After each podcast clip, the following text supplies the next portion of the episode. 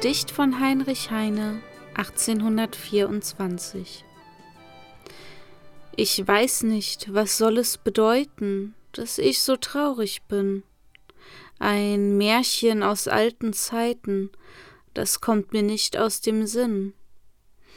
Die Luft ist kühl und es dunkelt, und ruhig fließt der Rhein. Der Gipfel des Berges funkelt im Abendsonnenschein. Die jüngste Jungfrau sitzet dort oben, wunderbar, ihr goldenes Geschmeide blitzet, sie kämmet ihr goldenes Haar. Sie kämmt es mit goldenem Kamme und singt ein Lied dabei, das hat eine wundersame, gewaltge Melodei. Den Schiffer am kleinen Schiffe ergreift es mit wildem Weh. Er schaut nicht die Felsenriffe, er schaut nur hinauf in die Höhe. Ich glaube, die Wellen verschlingen am Ende Schiffer und Kahn, und das hat mit ihrem Singen die Lorelei getan. Und damit ein herzliches Hallo an alle Träumer da draußen und willkommen zu Traumschaum, eurem Märchenpodcast.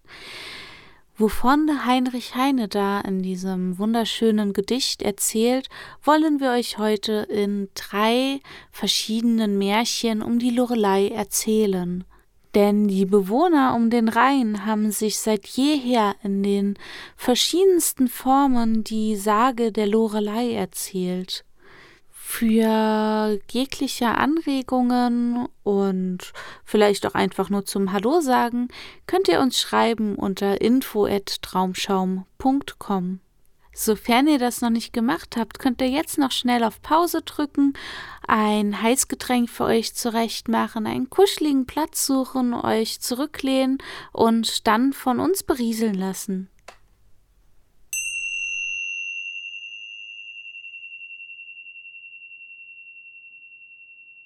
Lorelei. Ein deutsches Märchen aus dem Rheinland. Die Rheinixe Lore hatte am Lei einen oberhalb St. Gorshausen gelegenen Felsen ihren Aufenthalt. Den Schiffern erschien sie auf der Spitze des Felsens stehend, in der anmutigsten, reizendsten Gestalt. Gewand und Schleier von der Farbe der grünen Wogen umflossen ihre zart geformten Glieder. Langes, blondes Haar wallte von den Schultern herab, und wer ihr Antlitz schaute, konnte den Blick der seelenvollen Augen nie mehr vergessen. Als wohltätige Fee schenkte sie Gunst und Glück allen guten Bewohnern der Gegend, den Bösen aber und Frevlern erwies sie sich feindlich, und mancher, der keck an den Felsen hinfuhr und ihrer Macht zu spotten wagte, ward von den brandenden Wogen ergriffen und zum Abgrund gezogen. Wer zu ihrem Lieblingsplatze gar emporzuklimmen sich erdreiste, stürzte in Untiefen oder ward von ihr verlockt und verirrte sich in Dorn und Gebüsch, wo ihm alle Pfade verschwanden, so dass er erst nach tagelangen Suchen den Rückweg finden konnte. In jenen Zeiten wohnten auf der Rheinpfalz, dem nahen prächtigen Inselschloss Pfalzgraf Bruno und dessen einziger Sohn Hermann ein schöner zwanzigjähriger Jüngling, der Blume der Ritterschaft und die Freude seines Vaters war. Oft und viel hatte der junge Ritter von der zauberischen Lore am Leih gehört, und jedes Mal, wenn er den ragenden Fels erblickte, wünschte er, die Wassernixe zu sehen, zu welcher er sich mit unwiderstehlicher Sehnsucht hingezogen fühlte. Es verging fast kein Tag, an dem ihn ein unerklärliches Gefühl nicht wenigstens in die Nähe der geheimnisvollen Leih brachte. Mochte er jagend die Gegend durchstreifen oder mit der Zither in der Hand sich ein verborgenes Plätzchen suchen, wo er die Empfindungen seines Herzens in rührender Weise kundgeben konnte. Als er sich einmal, es war schon früh am Abend, näher denn je an den Fuß des Felsens gewagt, hier in einer Grotte seiner Sehnsucht in leisen Gesängen aushauchte und den Blick zur Höhe emporrichtete, schwebte plötzlich um die Felsenspitze ein Glanz nie gesehener Helle und Farbe, der in immer engeren Kreisen sich verdichtend zum Zauberbild der schönen Lore ward. Freudigen Staunens entfuhr dem Jüngling ein unwillkürlicher Schrei. Er ließ die Zither sinken, und mit ausgebreiteten Armen rief er den Namen des rätselhaften Wesens, und es schien liebreich zu ihm herniederzublicken und ihm freundlich zu winken. Ja, täuschte ihn sein Ohr nicht? So tief sie leise seinen Namen mit den unnehmbar süßen Geflüster, das nur der Liebe eigen ist. Vor Entzücken vergingen dem Jüngling die Sinne. Er fiel bewußtlos zu Boden. Erst mit dem Frührot des Tages fand er sich wieder, und in fieberhafter Aufregung eilte er zum väterlichen Schloss zurück. Von dieser Zeit an war Hermann wie umgewandelt. Träumend ging er umher, an nichts denkend als an die schöne Fee. Er lenkte, so oft er seine Wohnung verließ, die Schritte nur zur Leih, und wenn die Jagdlust ihn bisweilen auch in die Ferne der östlichen Wälder lockte, so führte er doch der Heimweg ihn sicher zur Gegend, die ihn so magisch anzog. Und er betrat sie nie, ohne die Stelle zu begrüßen, wo sie ihm erschienen war, welche seine ganze Seele erfüllte. Der alte Pfalzgraf sah mit Betrübnis die traurige Umwandlung seines Sohnes. Zwar war ihm die eigentliche Ursache dieser Veränderung unbekannt, allein er schloss auf irgendeine unglückliche Leidenschaft, und er nahm sich daher vor, den unerfahrenen Jüngling durch ernstere Beschäftigung zu zerstreuen und ihm eine tatenreiche Zukunft zu eröffnen. Zu dem Zwecke wollte er ihn in das kaiserliche Kriegslager senden, wo der Jüngling sich die Rittersporen verdienen sollte. Hermann musste sich dem väterlichen Befehl fügen, denn es würde ihm zur Schande gereichen, sich dem Kampfe zu entziehen, den jeder echte Ritter eifrig wünschen und mannhaft bestehen musste. Es war am Abend vor seiner Abreise, als er noch einmal die stille Grotte besuchen und der Nymphe des Rheins seine Seufzer, die Töne seiner Zither und seines Gesangs darbringen wollte. Er fuhr diesmal von einem treuen Knappen begleitet, den er in das Geheimnis einweihte, den Fluss hinab. Der Mond goss sein Silberlicht über die Gegend aus. Die steilen Ufergebirge erschienen in den wunderlichsten Gestalten, und die hohen Eichen zu beiden Seiten neigten ihre Häupter, als Hermann vorüberfuhr. Sobald er sich der Leih näherte und die Brandung der Wellen vernahm, bemächtigte sich seines Begleiters eine unnennbare Angst, und er bat den jungen Ritter schleunigst landen zu dürfen. Dieser aber griff in die Seiten, richtete seinen Blick auf die Felsenkrone und sang Einst sah ich dich in dunkler Nacht, in überirdischer Schönheit Pracht, aus Lichtglanz wob sich die Gestalt, von blondem Lockenhaar umwallt. Dein wellenfarbiges Gewand, der Liebeswink von deiner Hand, der Augen süßes Zauberlicht, das mir gestrahlt, vergess ich nicht. O wärst du doch, mein Liebchen fein, und könnt ich deine Liebe sein, willkommen wär mir zur Stund dein Felsenhaus aus tiefem Grund. Kaum waren diese Töne verhallt, da begann es sich überall zu regen und laut zu werden, wie von Stimmen auf und unter dem Wasser. Auf der Leih zuckten Flammen empor, die Fee stand oben wie damals und winkte mit der rechten dem betörten Ritter deutlich und dringend, während sie mit der linken die Wellen zu ihren Diensten aufrief. Hoch begannen diese sich zu bäumen. Der Nachen ward umhergeschleudert, jeder Anstrengung spottend. Zum Felsenrand hin ging sein Lauf, und an dem harten Gestein zerschellend flog das Fahrzeug in Trümmer umher. Der Jüngling versank in die Tiefe, der Knappe aber ward von einer mächtigen Welle ans Ufer geschleudert.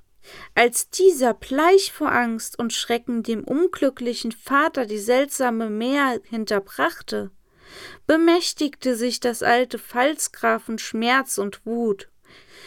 Er schwor sich an der Fee zu rächen, sie womöglich mit eigener Hand zu fangen und dem Feuertod zu überliefern.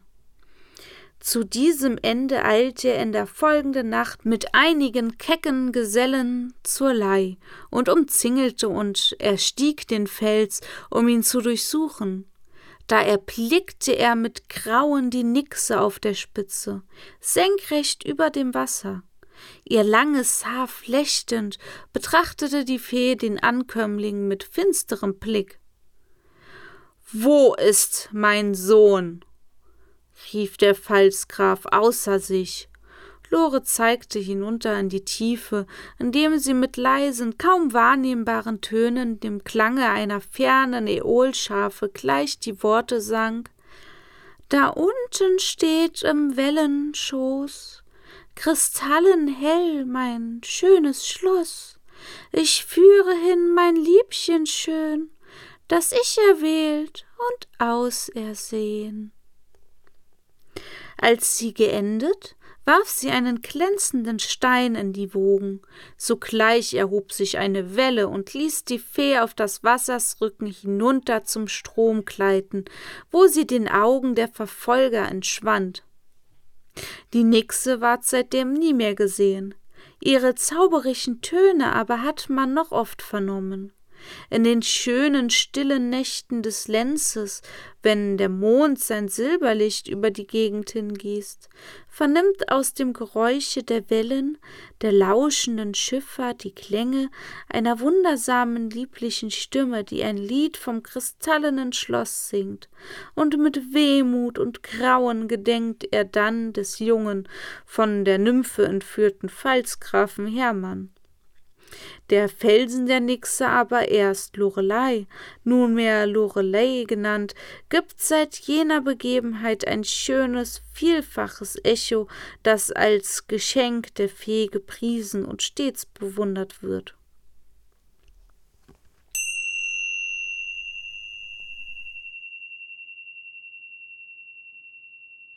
Die Lorelei vom Loreleifels herab tönt oft eine wunderholde Frauenstimme, deren süßer Gesang alle bezaubert, welche ihn vernehmen. Den jungen Schiffern aber wird dieser Gesang nicht selten verderblich, indem sie um seinetwillen vergessen, auf den Strudel zu achten, der am Fuße des Felsens gar tückisch sein Wesen treibt und alles verschlingt, was in seinen Bereich kommt. Darum wird denn auch die holde süße Stimme von alt und jung gefürchtet, und wundersame Sagen gehen von der Jungfrau, der sie angehört, im Munde des Volkes. Einige erzählen, die Jungfrau Lorelei sei ein sterblich Mädchen gewesen und die Tochter eines edlen Ritters, dessen Burg auf dem Felsen thronte, der jetzt noch nach dem Mädchen benannt wird. Ein junger, schöner Ritter warb um das junge, schöne Fräulein und gewann ihre Liebe und das Jawort ihres Vaters. Der Vermählungstag war schon bestimmt, und der Ritter fuhr noch einmal den Rhein hinauf nach seiner Burg, um dort selbst alles zum Empfang seiner Braut bereiten zu lassen. Aber der Ritter kehrte nicht wieder, denn er war falsch und treulos und jagte schon wieder einer anderen Jungfrau nach. Vergebens harrte Lorelei, als der bestimmte Tag der Vermählung anbrach, vom frühen Morgen an des Geliebten. Fort und fort blickte sie vom hohen Söller der Burg hinab, stromaufwärts. Das mag mein Liebster sein, rief sie freudig, als sie das erste Schifflein erblickte, so mit dem Strom schwamm, aber ihr Liebster war nicht auf dem Schifflein. Das wird mein Liebster sein, rief sie um Mittag, als sie wieder ein zierlich geschmücktes Fahrzeug gewahrte, und rascher schlug ihr Herz, aber sie hatte sich getäuscht. Ihr Ritter war wieder nicht auf dem Schifflein. Das muss mein Geliebter sein, rief sie angstvoll, als sie gegen Sonnenuntergang den dritten Kahn gewahrte. Aber ihr Ritter war auch diesmal nicht dabei.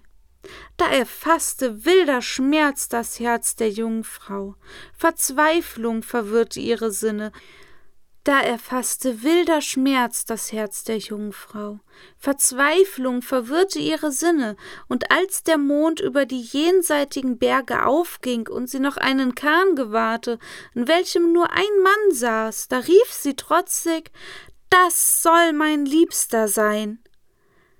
Aber auch diesmal war es nicht ihr Liebster, sondern nur ein armer Fischer, der bei nächtlicher Weile seine Netze auswerfen wollte. Da riß Lorelei jammernd sich ihren Brautkranz aus den goldigen Locken, warf ihn ihren treulosen Liebsten verwünschend in die Flut und stürzte sich nach, also ihr Leben endend.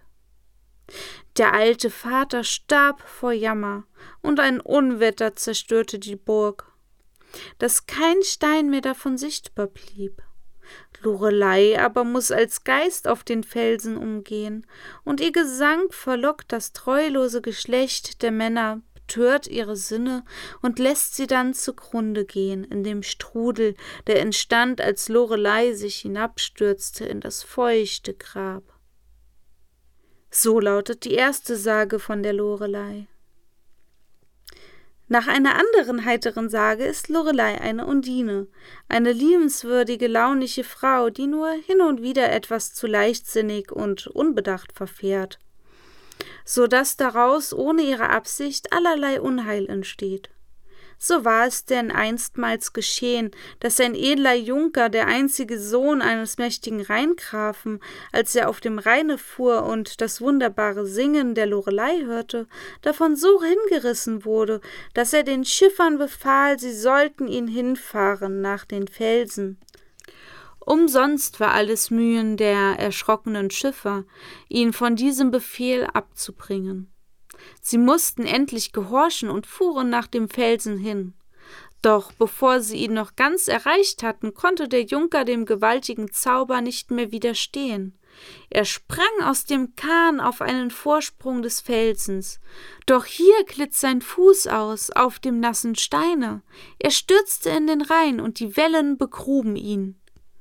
Jammernd brachten die Schiffer dem alten Rheingrafen die Nachricht, dass sein Sohn durch die böse Kunst der Loreleihexe, als wofür sie die Undine hielten, verlockt und sein Grab in den Fluten des Rheins gefunden habe.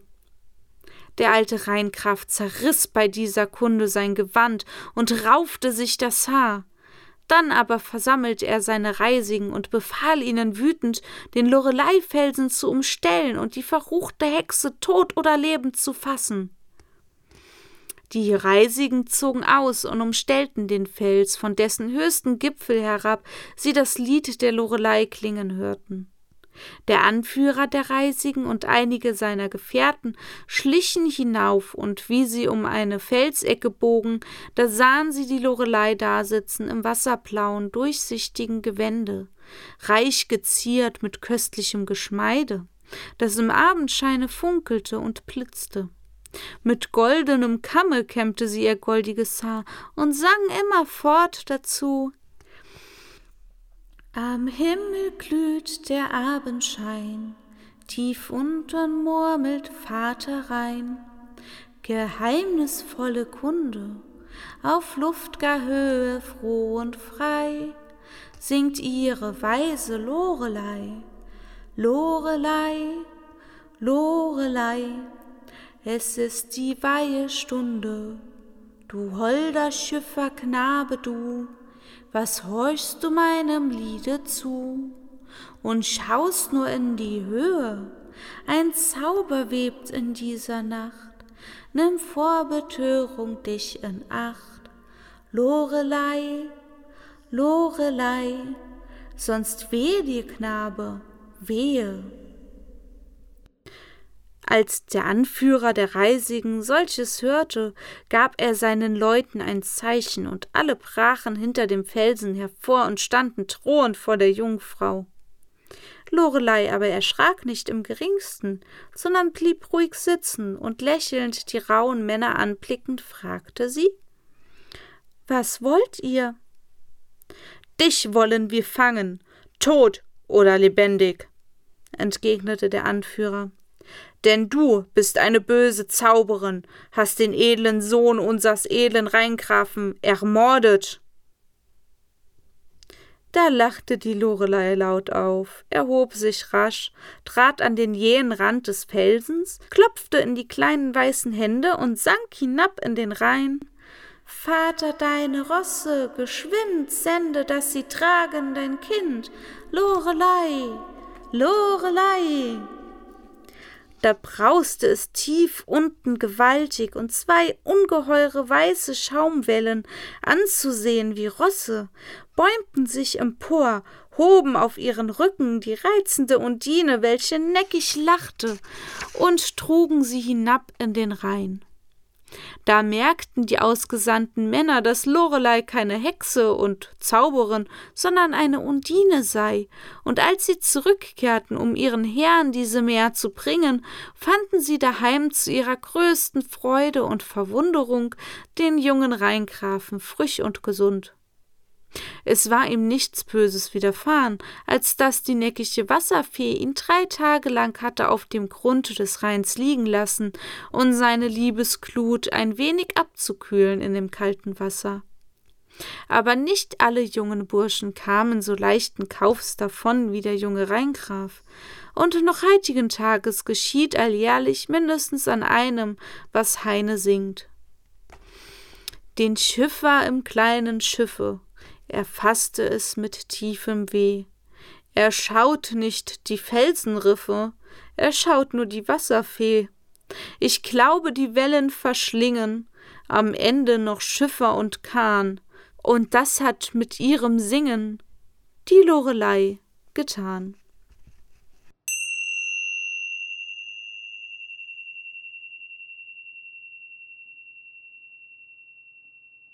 Johann Wolfgang von Goethe. Meine Ruhe ist hin, mein Herz ist schwer, ich finde sie nimmer und nimmermehr.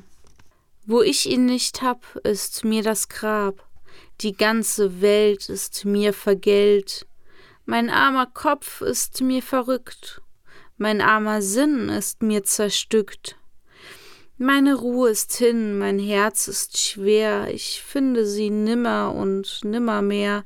Nach ihm nur schau ich zum Fenster hinaus, nach ihm nur geh ich aus dem Haus. Sein hoher Gang, seine edle Gestalt, sein Mundeslächeln, sein Augengewalt und seiner Rede Zauberfluss, sein Händedruck und ach sein Kuss, meine Ruhe ist hin, mein Herz ist schwer, ich finde sie nimmer und nimmermehr. Mein Busen drängt sich nach ihm hin, ach dürft ich fassen und halten ihn und küssen ihn, so wie ich wollt, an seinen Küssen vergehen sollt.